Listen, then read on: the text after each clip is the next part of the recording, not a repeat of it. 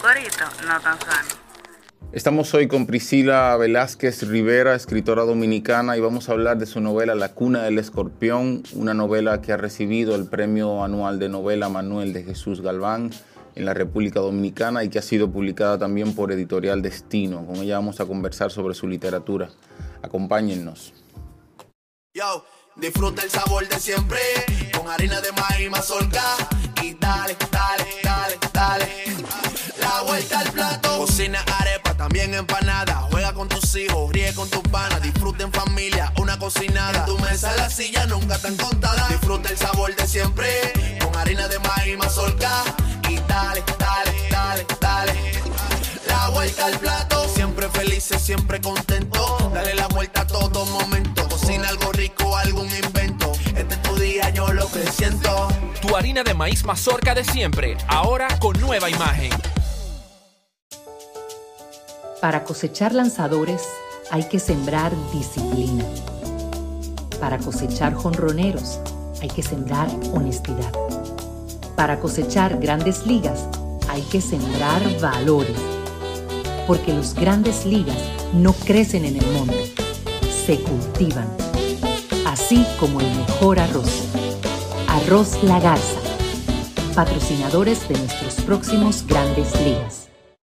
Ahora vamos a hidratarnos con agua cristal en su nueva presentación de Tetra Pak. Agua cristal. Menos plástico, más vida. Comparte, recuerda darnos tu like y activar la campanita para notificaciones. Bienvenidos a La Yola Borracha, este podcast de literatura que hacemos para Bau Radio. Y estamos con una autora dominicana a la que queremos mucho y que teníamos muchísimas ganas de que estuviera con nosotros. Es Priscila Velázquez Rivera, con quien vamos a conversar sobre literatura y sobre su novela recientemente galardonada con el Premio Manuel de Jesús Galván de la República Dominicana. La novela se llama La cuna del escorpión y ha sido también publicada en España y en Latinoamérica por editorial Destino. Con ella vamos a conversar sobre su obra y sobre su escritura. Muchas gracias por acompañarnos y muchas gracias por estar aquí, Priscila. Gracias a ti, Emil. Gracias a Baos Radio por la invitación a la Yola Borracha.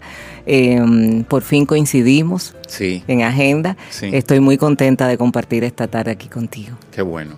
Eh, quisiera comenzar, digamos, de una manera no tradicional, así como tu novela no comienza de una manera no tradicional, ¿verdad? Eh, hablándonos un poco de, de tu experiencia en la reciente Feria Internacional del Libro de Bogotá, en la que has participado, en la que has presentado la novela. Eh, ¿Cómo fue la experiencia allí? ¿Cómo ha sido la acogida que ha tenido tu libro? Eh, ha sido maravillosa. Eh, la Feria del Libro de Bogotá yo la podría resumir como una gran fiesta, una gran fiesta de, entre lectores, escritores, editores, distribuidores, libreros. Yo quedé felizmente sorprendida por la cantidad de personas que asisten a la feria. Eh, tuvimos eh, visitas de universidades, de colegios, que y aparte de eso, de, eh, estuvo invitado el pabellón de México, estuvo México con su gran pabellón, que fue una belleza. Llevaron artesanías, músicos y grandes autores de la, eh, como Guillermo Arriaga, Jorge Volpi, eh, también eh, co- compartimos con, con autores y escritores colombianos como Juan Gabriel Vázquez, eh, igualmente con el poeta Ramón Cote. Fue de verdad una maravillosa experiencia porque sentí la cercanía de, de la tribu de la tribu literaria y en particular eh, la presentación de- del libro, de la novela La cuna del escorpión me sorprendió gratamente porque nos tocó el Salón Raíces que es, eh, es un pabellón donde están donde se hacen las presentaciones de los libros o las eh, o, las eh, los conversatorios con los autores grandes. Entonces era un aforo de ciento y 120 personas en el que se presentó la novela. Y cuando yo vi tanta gente, yo quedé, o sea, me brillaban las pupilas, lógicamente, y fue muy conmovedor, sobre todo por las preguntas que vinieron después sobre nuestra cultura, que al final es la cultura latina, ese Caribe lo que se narra ahí no es solo la sociedad dominicana, puede ser cualquier sociedad. eh, me conmovió mucho la cercanía de, de cómo se acercaban personas después y, me decían que había sido inspiración. Eh, eh, un estudiante de la Javeriana, lo he comentado ya eh, en, en otra ocasión, se acercó diciéndome, ella estudia literatura y me dijo, y después de escucharme, eh, compró el libro y cuando me, me lo llevó para la firma me dijo que, que, ella, que yo no sabía lo que mis palabras habían inspirado en su carrera y que y que, a- que le, le había creado una gran ilusión y al final mirándome a los ojos me dijo, ¿puedo darte un abrazo? y eso para mí fue de verdad que ya con eso valió la pena el viaje. O sea, eh, Claro. vine rebosada de, de emociones. Absolutamente. Yo creo que el encuentro con los lectores es lo que a los escritores siempre, ¿verdad? Eh, los motiva más allá de la, del, del- del deseo ¿no? y de la voluntad de crear una obra, pero ya cuando una obra está escrita, cuando ya sale de ti, que ya no te pertenece, le pertenece a los lectores y encontrarse con, con los lectores y ver y palpar lo que el impacto que ha tenido tu obra en ellos es debe ser una experiencia eh, muy gratificante, ¿no? Sí, eh, yo solía decir eh, que la recompensa a la escritura es la escritura, porque verdaderamente, eh, y eso también me lo dijo una gran maestra eh, mexicana, porque cuando estás escribiendo, eh, tú te sientes pleno, pero ahora... Después de dos novelas publicadas, yo puedo decirte que la gran recompensa del escritor es el lector. El libro existe cuando, cuando otra mirada se posa en él. La cuna del escorpión existe desde que ganó el premio de el, premio de novela Manuel Jesús Galván, cuando, cuando el jurado posó su mirada sobre él y lo descubrió. Y luego cuando otros lectores, y no importa la cantidad de lectores que sean, con, un, con que tú la hayas leído ya, eso para mí es una gran alegría. Así es. Wow. Mira, eh, esa, esa motivación tuya por escribir, ¿de dónde viene? ¿Dónde, ¿Cómo llegas tú a, la literatura? ¿Cómo llegas a dedicarte de una manera eh, tan, tan decisiva, ¿no? Tan, porque eres, eres una escritora profesional, eres una escritora que, que ha dado muestras y ha dado eh, de tener ¿no? agallas y de tener la, la- la voluntad, porque eh, escribir es un oficio difícil, es un, es un trabajo eh, y un oficio que muchas veces no tiene una gran recompensa económica, por ejemplo, y por lo tanto no hay una motivación en ese sentido. Eh, ¿Qué te llevó a ti a, a dedicarte a la literatura? Mira, escucho tu pregunta y, y me la han hecho muchas veces, pero esta vez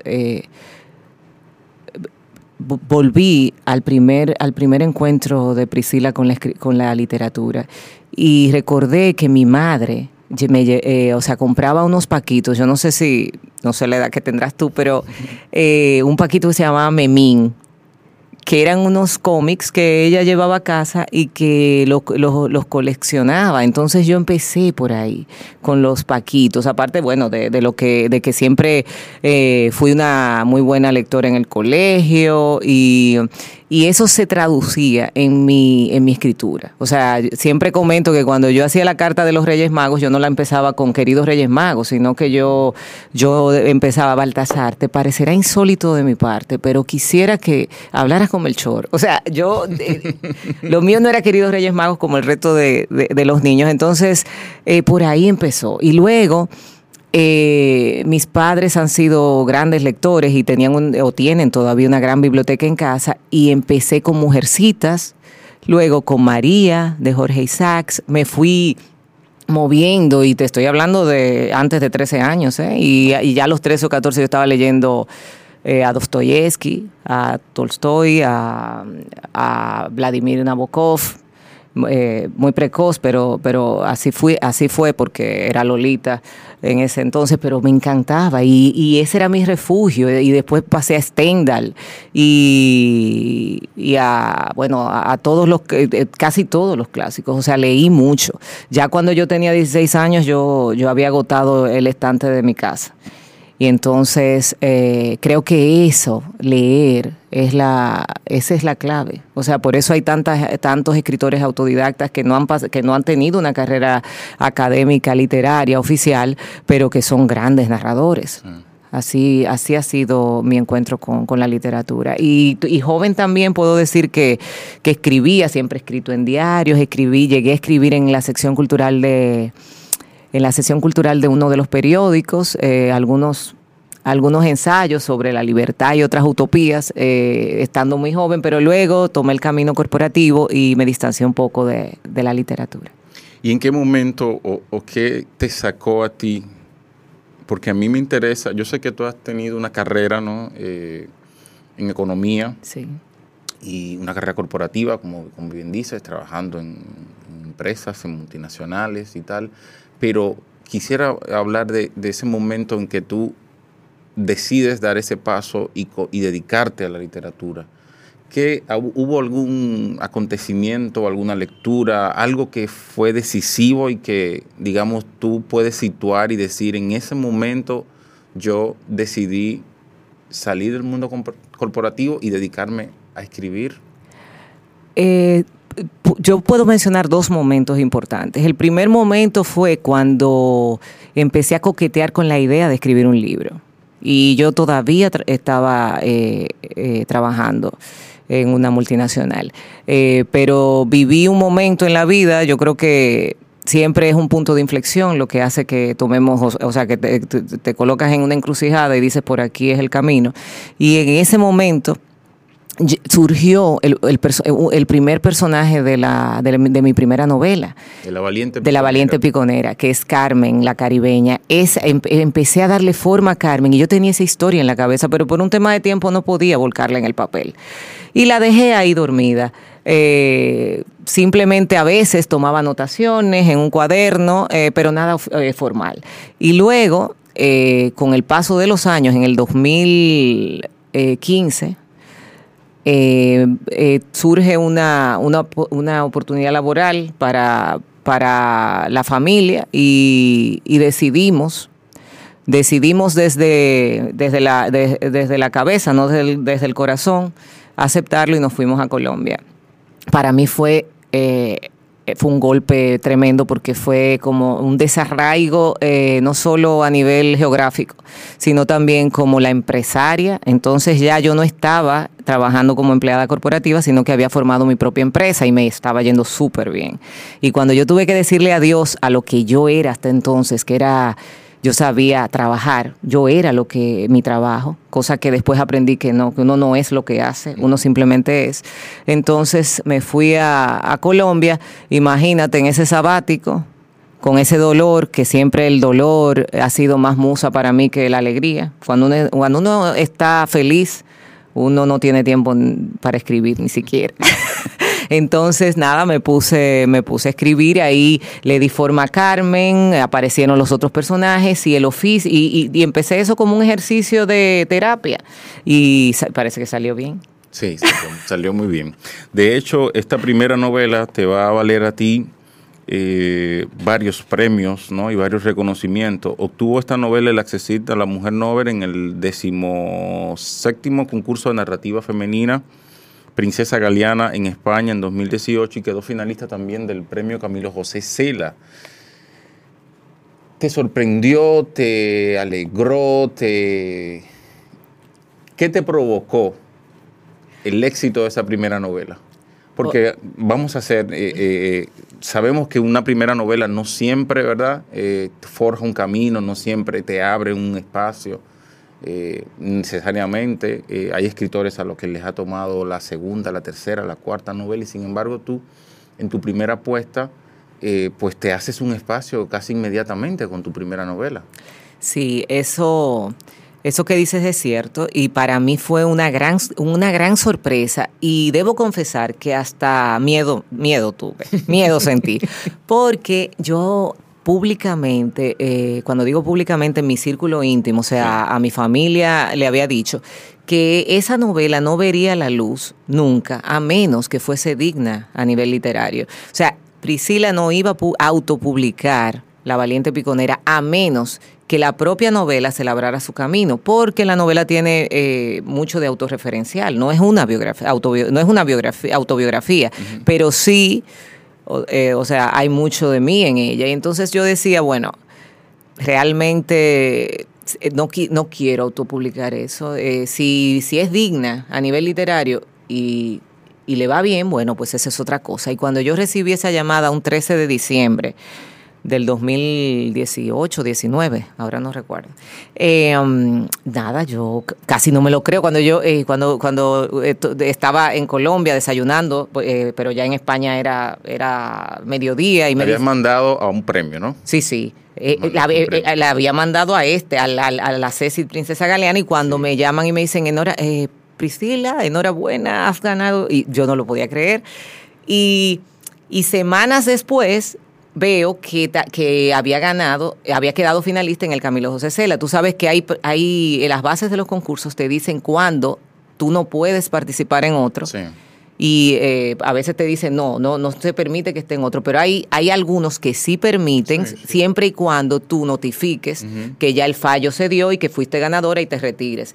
Pero yo quedé finalista en, el, en el CELA como dos semanas después también. Entonces eso para mí fue, imagínate, doble impresión. Y yo dije, no, esta, esta novela merece ser publicada y merece ser reconocida. Entonces esa novela se publica en España solamente con el alcance eh, en, el, en el territorio español, mil ejemplares. Eh, sabes que los premios eh, de, de- de ayuntamientos o de, o de esas instituciones son para bibliotecas sin fines de lucro. Me dieron unos ejemplares y luego eh, la, la publico con Caligrama, que es el sello de autopublicación de Penguin, pero que también obtuvo el sello Talento, que Sí. es un sello que otorgan si tiene eh, calidad literaria para optar por un, por un sello tradicional dentro de Penguin Random House. Entonces sí que fue un- una novela muy, muy dichosa. Para ti fue una confirmación, ¿no? De alguna manera, de, de- del talento que tienes y de, y de la posibilidad de abrirte camino en la literatura. Claro que sí. De hecho, no sé si mucha gente lo sabe, pero te lo cuento hoy aquí. Eh, estando en Colombia, un sábado en la mañana yo estoy eh, eh, navegando en internet, leyendo algunas cosas y encuentro un concurso por, por el premio de la, eh, en marzo de, eh, por el Día de la Mujer que lo otorgaba la Embajada de Francia aquí. Creo que también la Fundación del Risco estaba Sí. involucrada. Y era que había que contar, había que hacer un relato sobre una mujer que te haya inspirado. Y yo no tenía nada que hacer esa mañana y dije, dame yo escribir aquí un relatito. Y me puse a escribir un relato. Lo escribí, te estoy diciendo, en dos horas. Y lo, y lo envié. Y lo, vi que estaba en fecha, dije, pues yo lo voy a enviar. Todavía yo estaba escribiendo La Valiente Piconera cuando hice eso. Eso fue en el 2018, sí, estaba en pleno, eh, porque la Cecil lo gana en el 2019, y mandé el relato. Pues el relato eh, se llama Te Apura, está en la antología de mujeres inspiradoras, publicado por la Embajada de Francia en el 2018. Fue de lo- dentro de los 10 finalistas eh, relatos elegidos para hacer en la antología, fue mi primer premio Sí. en el oficio. y Entonces, lo- será tu, te- tu, tu- tu primer texto publicado también. también ¿no? fue el primero, el primer texto publicado. Wow. Así es.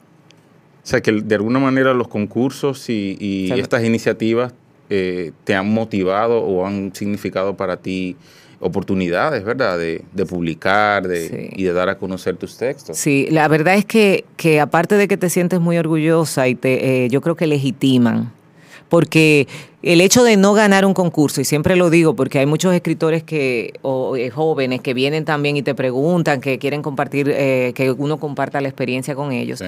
que el hecho de no ganar un concurso no es que tu novela no sea buena, o sea, yo sigo escribiendo y puede ser que, que alguna no le vaya tan bien, Claro. pero, pero lo que sí ocurre cuando, cuando ganas un concurso es que legitima de alguna forma tu oficio y te, y te es un espaldarazo para seguir escribiendo. Entonces, eh, así es que me siento como orgullosa de la, de la, de la obra también.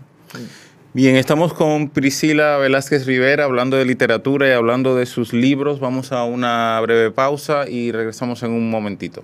Soy Nadia Lugo y este es mi libro El ruido invisible, un libro de ficción dominicana a la venta en la librería Mamey y lo pondremos a circular jueves 13 de abril. Espero verlos a todos allá. Es un libro que trata sobre historias fuertes, historias con unos finales y unos personajes muy diversos. Y nada, no les voy a contar más. Ojalá les guste. Hola amigos, soy Frank Seara. Sigan escuchando Bao Radio. Un corito, no tan sano. Bao Radio. Estamos de vuelta en La Yola Borracha, este podcast de literatura que hacemos para Bao Radio, hoy con una autora queridísima a la que le auguramos muchísimos éxitos en su carrera literaria. Priscila Velázquez Rivera presenta La cuna del escorpión. Priscila, vamos a hablar ya de esta novela particularmente. ¿Cómo se da el proceso de escritura de una novela eh, como esta, ¿no? Y, qué significó en términos de escritura el cambio o la, o la diferencia con tu primera novela y con esta que ya de, alguna manera esa primera novela, como decíamos, decíamos anteriormente, te abrió un espacio, te confirma y de alguna manera te, bueno, pues te motiva ¿no? a dedicarte a la literatura. En, eh, la diferencia en la escritura de, la primera y la segunda, empezando por el estilo, se nota una Priscila más madura como escritora en, en la segunda novela. También el tema es eh, el, estilo es totalmente diferente en cuanto al lenguaje. Eh, la Valiente Piconera tiene, aunque tiene una prosa muy florida también, pero es mucho más llana, es mucho más eh, comercialmente hablando. Es, es no es una novela de nicho. la otra, La cuna del escorpión, eh, eh, amerita un lector participativo mucho más agudo. ¿Cómo nace eh, la, historia de, la, historia de la cuna del escorpión? Bueno, yo desde hacía tiempo, desde que terminé la, la, Valiente Piconera, porque empecé a escribir La Cuna del Escorpión de una vez, incluso antes de que ganara el premio, porque después que ya tú le tú, de, tú amas el oficio, ya tú tienes que, es tu forma de vida, es, es yo me levanto para, para escribir. Entonces, yo quería contar una, eh, una historia familiar, una saga, algo de una saga familiar, donde yo pudiese concatenar muchas historias eh, que son parte de la, de, que son leyendas que yo escuchaba en la galería de casa de mis padres. Cuando ellos oían a, mi papá ponía el, el vinilo de los panchos. Y, ponía toda una vida y, bebía cerveza con clamato y empezaba a contarnos a contarnos sus historias y yo quería recrear eso eh, eh, en ficción, en una saga familiar, pero no sabía cómo hacerlo, porque al final eran historias de luces y sombras de una sociedad que parecía realismo mágico, y no, eran... Eh, escenas que yo misma viví desde pequeña. Entonces yo decía, ¿cómo yo hago esto? Entonces cuando de repente un día digo, pero si yo tomo todas esas sombras o todas las luces y las acomodo y las enlato en un solo personaje, si tú tomas todas las sombras de, de, nosotros como individuo, de la sociedad, y la pones en un solo personaje, es un monstruo lo que se crea. Y cuando vemos encarnado eso en alguien, entonces nos asustamos, nos aterrorizamos. Entonces yo dije, no, no, es por ahí. Y ahí fue que empecé a mezclar que todas las leyendas que yo había oído sobre la dictadura eh, y todos los hechos ominosos que, se, que, que encarna un personaje, si tú los segregas, se, han, han ocurrido en diferentes momentos, en diferentes eh, eh, seres humanos. Entonces yo lo que dije, bueno, yo tengo que hacer un retrato o, una especie de ensayo sobre lo que es una sociedad que al final eh, no se da cuenta cómo puede acunar, cómo puede parir un energúmeno así.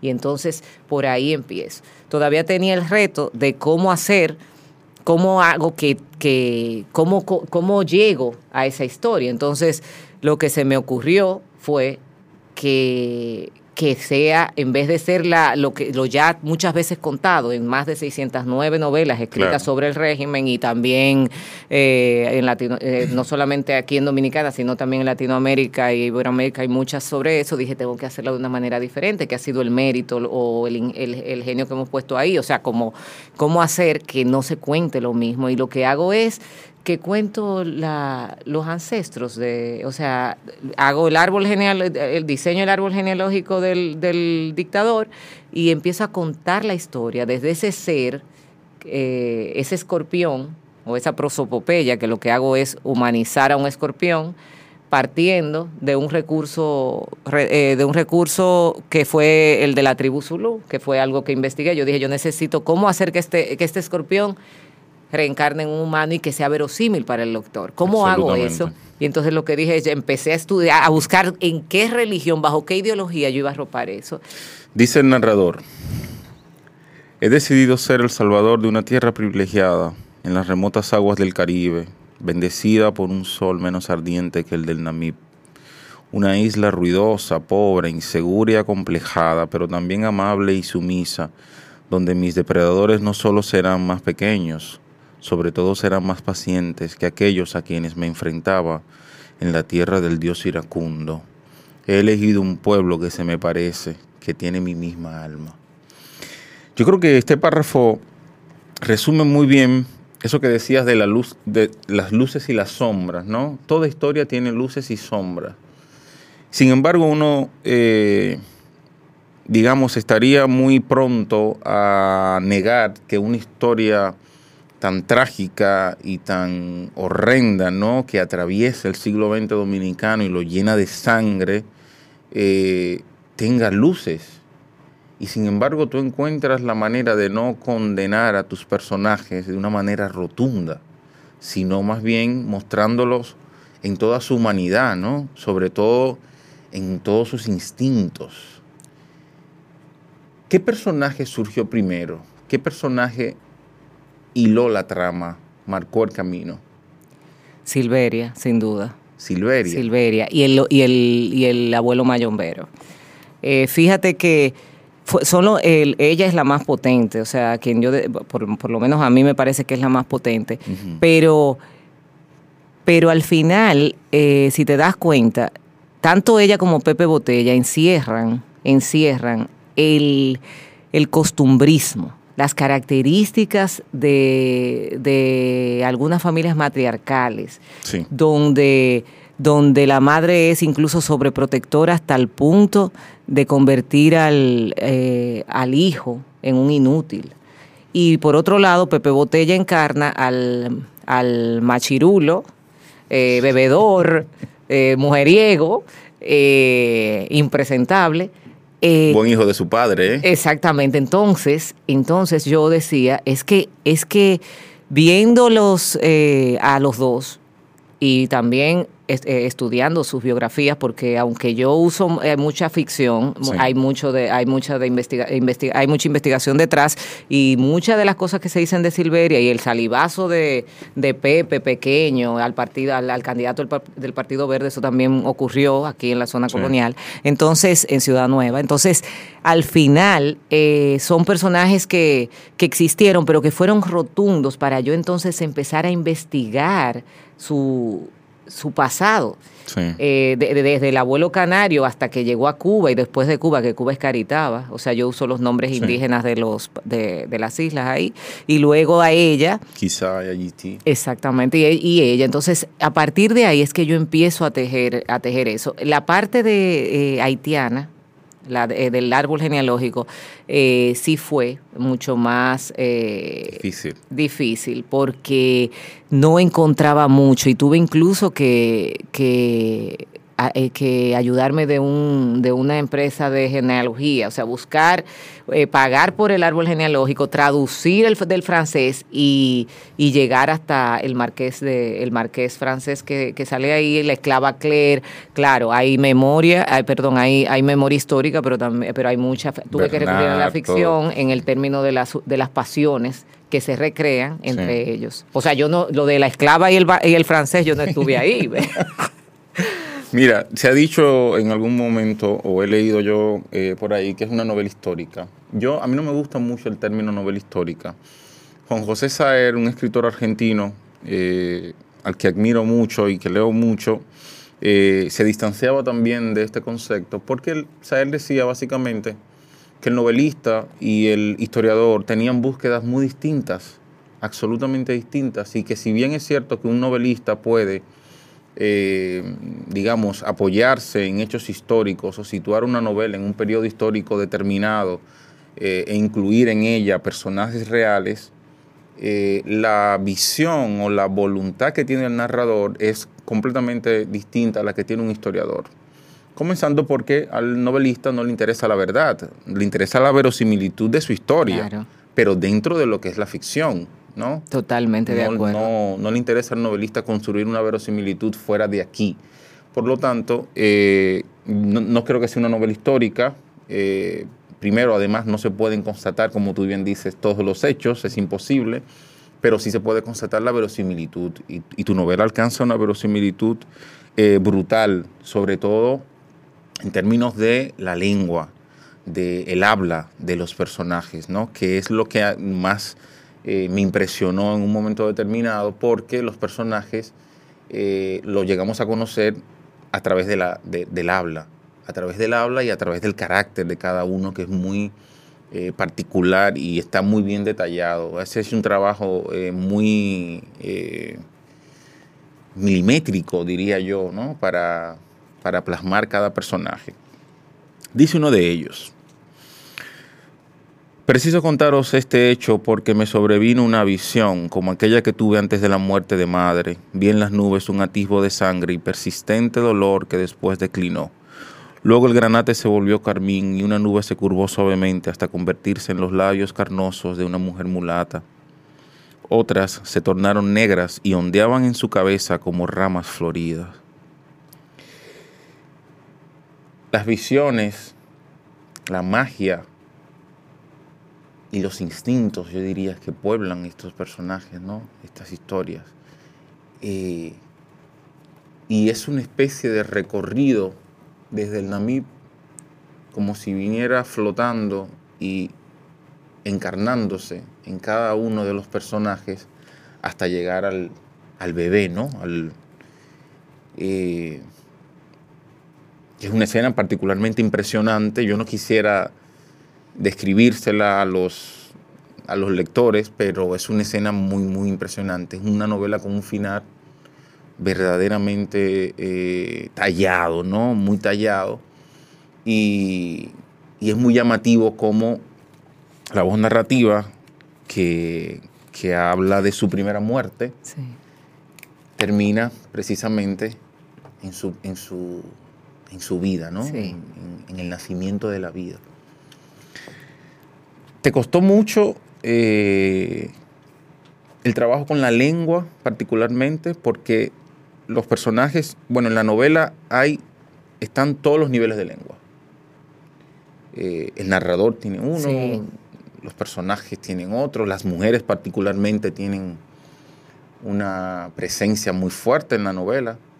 ¿Cómo, cómo hiciste ese trabajo de, de, digamos, de, de detalle de cada personaje con un nivel de lengua tan particular?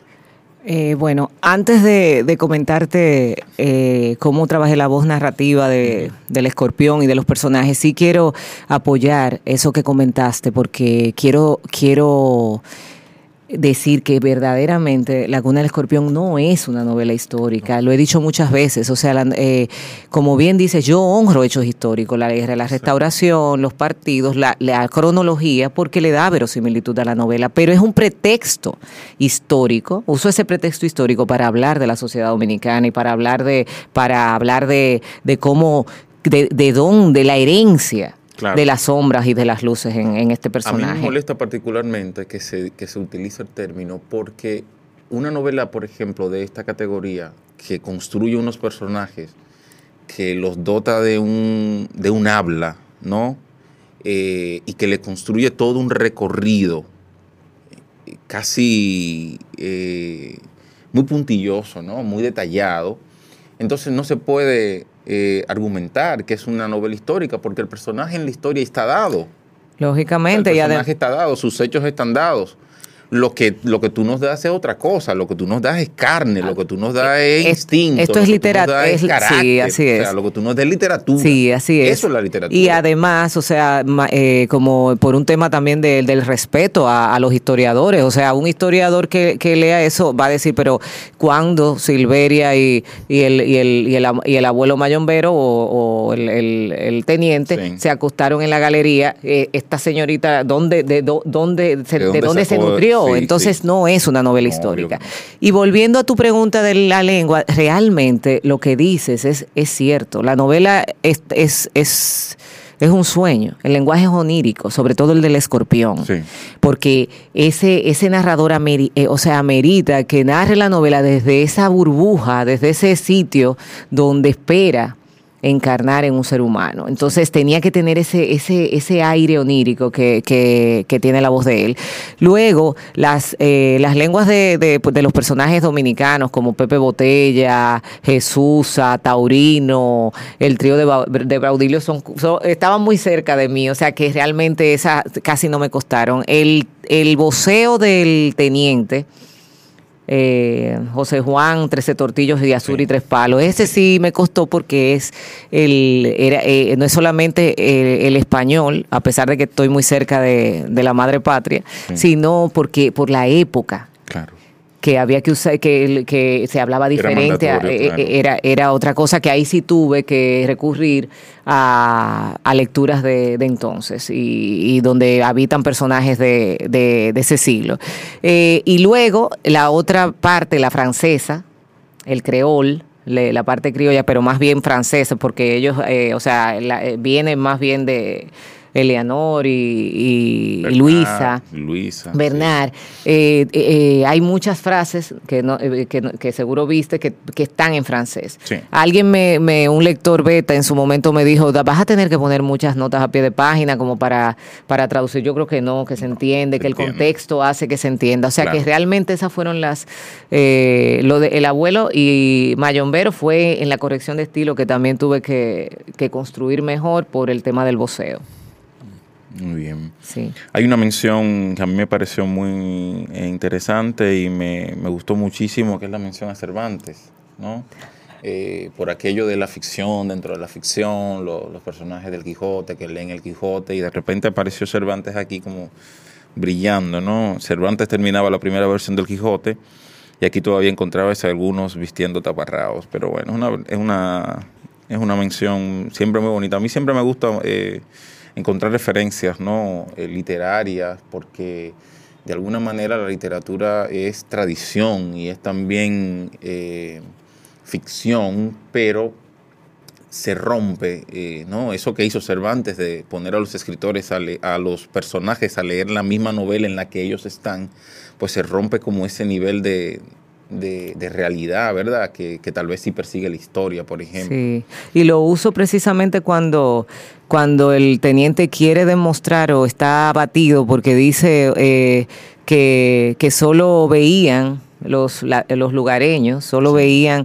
el, eh, lo feo, la parte negativa que ellos traían a, a la isla y no la parte, la parte de el ferrocarril, la parte que podría ser eh, interesante para el desarrollo de, de la comunidad. Claro. Dice uno de los personajes, ¿sabe usted la sucesión de maleantes sentados en la silla presidencial después de que huyese su país y me dejara preñar? ¿Qué va a saber, culo cagao? Ha habido una procesión de partidos de colores que se instalan en Quizay cada dos por tres, como si se tratara de un arco iris. La novela, en la novela hay una crítica eh, política, ¿no? deliberada y clara hacia, hacia el caudillismo, hacia las luchas intestinas, sobre todo que había en la República Dominicana eh, antes y después de la fundación de la República, porque está de hecho eh, todo el tema de Buenaventura Báez, de Pedro Santana, ¿no? De, de Ulises. la- de, lo- de Eh, sí. Erox y la, y la oposición que hay en los, en los bandos eh, que están a favor y en contra de, los, de la anexión. Sí. Los afrancesados, los llamados afrancesados y los, y los hombres de Santana, los ateros, ¿no? Eh, ¿Te interesa o te interesaba particularmente ese periodo de la formación de la República para de alguna manera vincularlo así como en paralelo? Digo, yo lo vi así cuando lo leí, como un poco en paralelo la formación de la República, al mismo tiempo que se encarnaba ya, ¿no? El mal, el escorpión venía eh, llegando hasta su momento. Porque hay otra cosa interesante.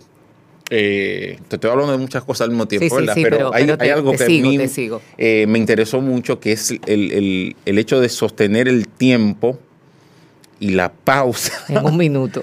en un minuto, ¿no? Que falta un minuto para, lo- para el acontecimiento, que ya los lectores sabrán qué es, y entonces se sostiene esa pausa todo el tiempo ahí de manera increíble y, y esto intriga. Sin bajar la tensión, ¿no? así Sin bajar es. la tensión.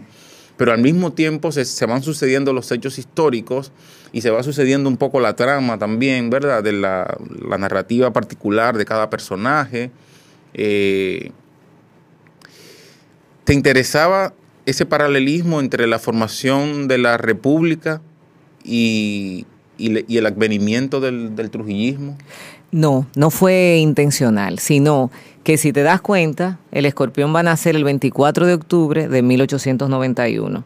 Y para yo hablar de su eh, genealogía, tengo que, que- que retroceder a cuando el abuelo canario llega a Caritaba primero a Cuba y luego viene como parte del ejército eh, español, Español. contra los restauradores Sí.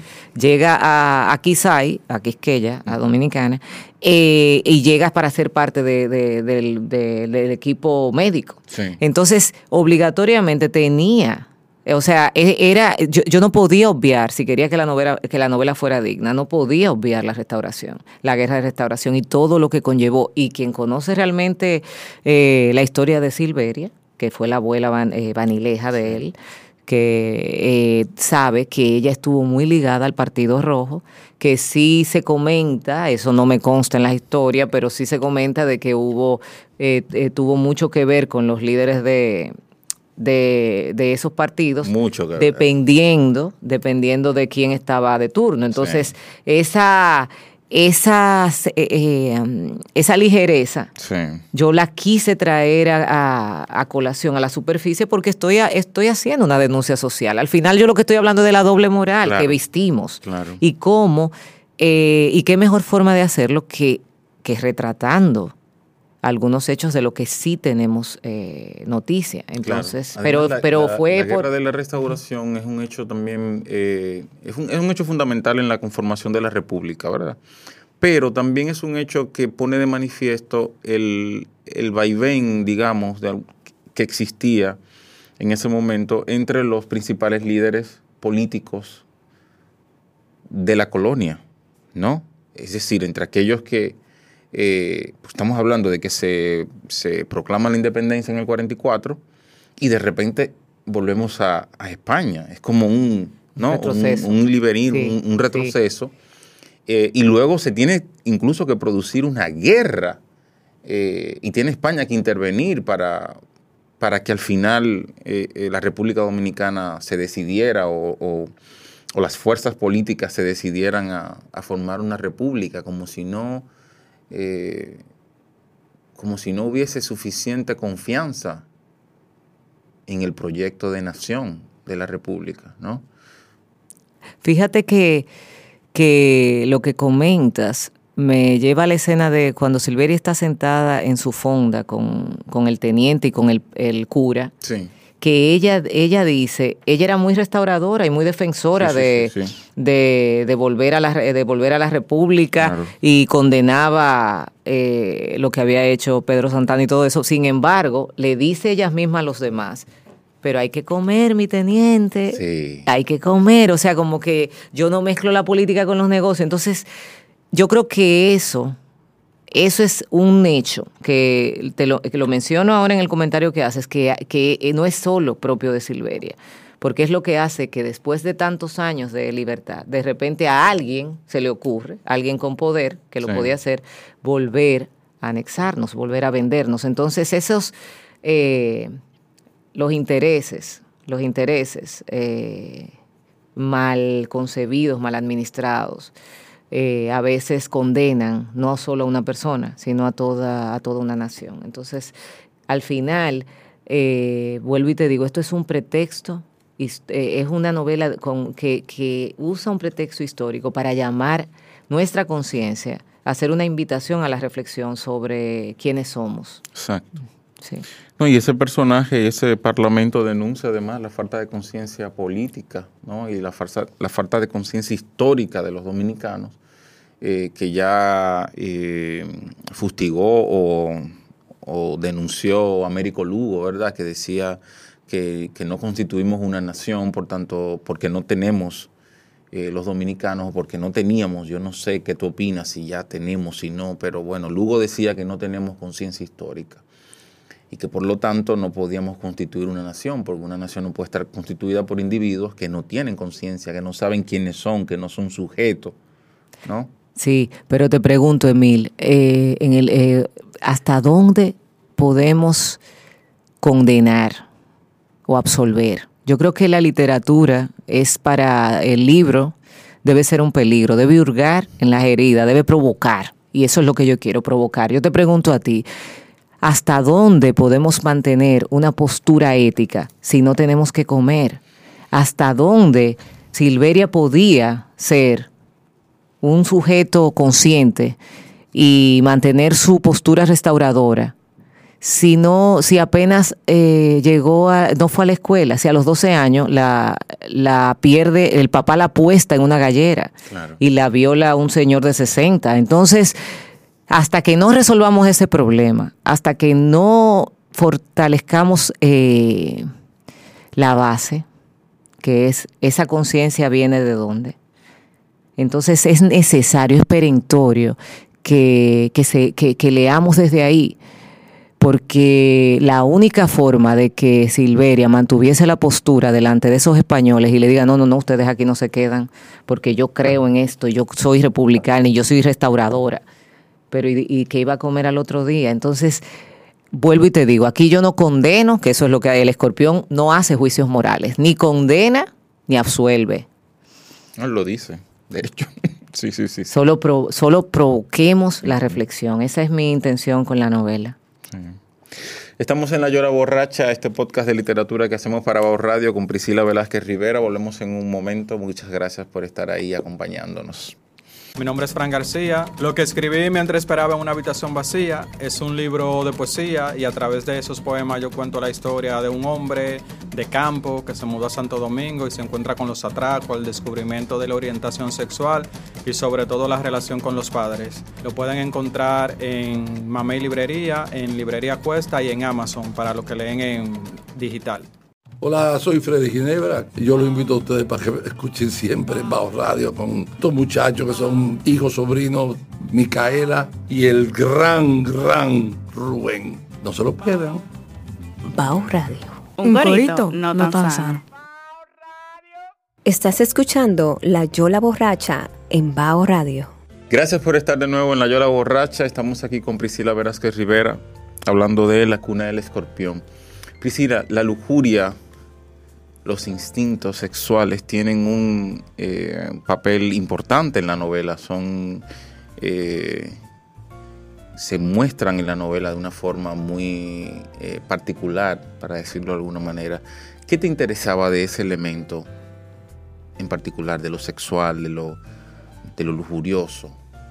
¿Qué, qué me interesa? Sí, ¿qué te interesaba? ¿Qué me interesa? A mí el ¿Qué te sexo, es, interesa? el sexo es un tema, el sexo, el libre albedrío, la denuncia social son temas que van a aparecer eh, en, en mis novelas. El deseo. El deseo. Y el erotismo en la primera es todavía más crudo. Aquí yo traté de, de, de usar eh, recursos literarios que, que enaltecieran el acto, cualquiera de ellos, porque hay varios. Sí. Pero, pero sí, o sea, eh, incluso quienes han sido críticos de, de ambas novelas eh, ya lo definen como, como una característica de mi escritura. O sea, para mí eh, la pasión eh, y el sexo son dos temas que, que, que no pueden faltar. Me- Siempre me, están. encantan, siempre están. Sí, y se nota que, que el escritor particularmente se, se destaca, ¿no? En, las escenas eh, de sexo o en las escenas que están vinculadas al deseo. Y sobre todo, eh, digamos, en, la contención, porque no es tanto la descripción del acto como la descripción del deseo como tal y ese... eh, ese deseo contrapuesto a la moral de la época siempre, porque siempre está en juego esto, ¿no? Eh, la prostitución, la zoofilia, pero también la, la- la norma social. Sí, lógicamente Eh, hay varias escenas que, que incluso cuando la escribo, eh, pienso, eh, a ver qué lector, cómo me trata el lector después. Pero al final hay que, eh, hay que reconocer que, que en la escritura no, no se compromete la moral del autor, sino el talento del autor.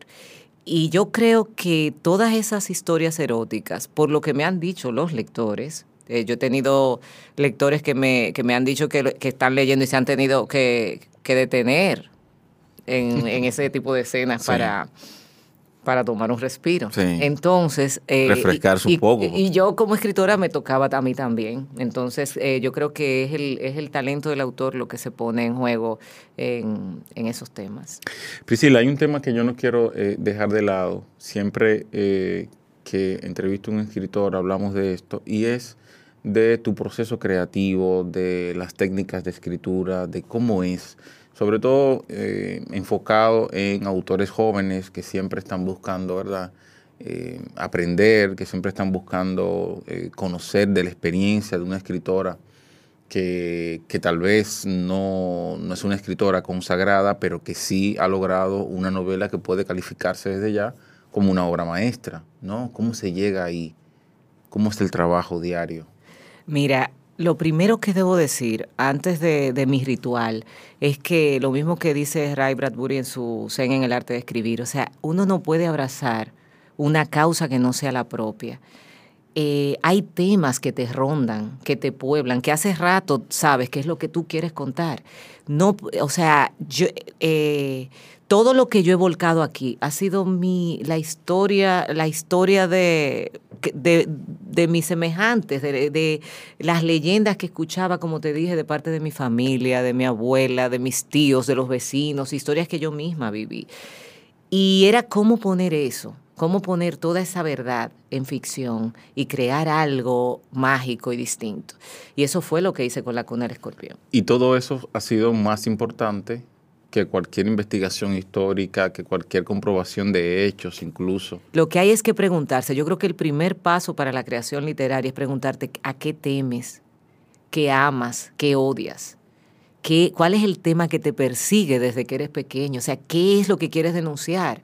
¿Es el amor tu principal preocupación? ¿Es el, ¿Es el abandono? ¿Es la culpa? ¿Es el maltrato, un abuso, la, la injusticia? Por ahí es que se empieza y a partir de ahí entonces tú creas tu historia. Y tu proceso, que puede ser escribir todos los días, puede ser escribir, hacer un, un mapa de 10 capítulos, eh, irlos eh, construyendo, pero lo importante es saber qué quiero contar y cómo lo quiero contar. Muy bien. Priscila, eh, has estado recientemente en la Feria del Libro de Bogotá presentando la novela. La novela tuvo una presentación aquí, entiendo, ¿no? Cuando se te otorgó el, el Premio Nacional de Novela. Y ahora te diriges a la Feria del Libro, se puede decir, ¿no? Sí. Se puede decir. Sí, Te- claro. Te diriges a la Feria del Libro de Madrid eh, a presentar también allí tu novela. ¿Qué otras actividades o qué actividad vas a, desar- vas a desarrollar allí? Eh, ¿Dónde podrían los escritores, los lectores de tu novela eh, contactarte o verte o participar en alguna actividad que vas a tener allí? Mira, eh, voy a estar eh, en la Feria del Libro, en el, paba- en el pabellón de, de Weekly en español, de Publish Weekly en español. Es el pabellón de Caligrama, eh, de Penguin Random House. Va- eh, voy a intentar eh, documentar la, el- la presentación, eh, va a haber firmas, va a haber una entrevista que después vamos a tener disponible en YouTube y en, y en las redes. Eh, y eh, eh, voy a tener una, un encuentro en una de las, de las librerías de Madrid con, con los lectores que tengo allá. Eh, luego también pretendemos hacer una, un live o sea que están todos invitados a participar a través de las redes sociales. Me encuentran como Priscila Velázquez Rivera, todo, eh, o sea, con los dos apellidos. Y también el, el- libro está disponible en, en, todo lo- en el formato físico y, y- y digital en las principales plataformas digitales y en Cuesta Libros. Muy bien, hemos conversado hoy con Priscila Velázquez Rivera sobre su novela La cuna del escorpión, Una novela que yo creo que eh, muestra o evidencia de una forma muy rotunda que la literatura no está hecha de temas, porque muchas veces se dice que un tema o X tema está agotado, ¿no? Como se dice eh, eh, muchas veces aquí en República Dominicana, que el tema Trujillo o otra novela sobre Trujillo, ya no es posible escribir otra novela sobre Trujillo porque ya el tema está agotado. Eh, Borges decía que la literatura no se hacía con temas, que los temas no tenían absolutamente ninguna relevancia, que era sobre todo la forma. Y yo creo que tú has demostrado que cualquier tema por más manido que sea, siempre tiene un filo por donde se puede abordar. Eh, y sobre todo si lo vinculas, como tú bien dices, a una necesidad eh, personal del escritor por contar algo, ¿no? por, eh, por denunciar, por, poner sobre la mesa un problema social o, o humano particular eh, y sobre todo de la mano de la lengua, ¿no? del lenguaje, cómo le, sacas ese filo a la lengua para, plasmar tu historia. Eh, yo te quiero felicitar, quiero hacerlo aquí en el programa, ya lo he hecho personalmente, verdaderamente eh, tu novela es un hito, una novela que como te digo utiliza este tema y que logra salir airosa de ella. Eh, no, no creo que, le esperen más que para bienes a la novela y muchísimo, multitud total de lectores.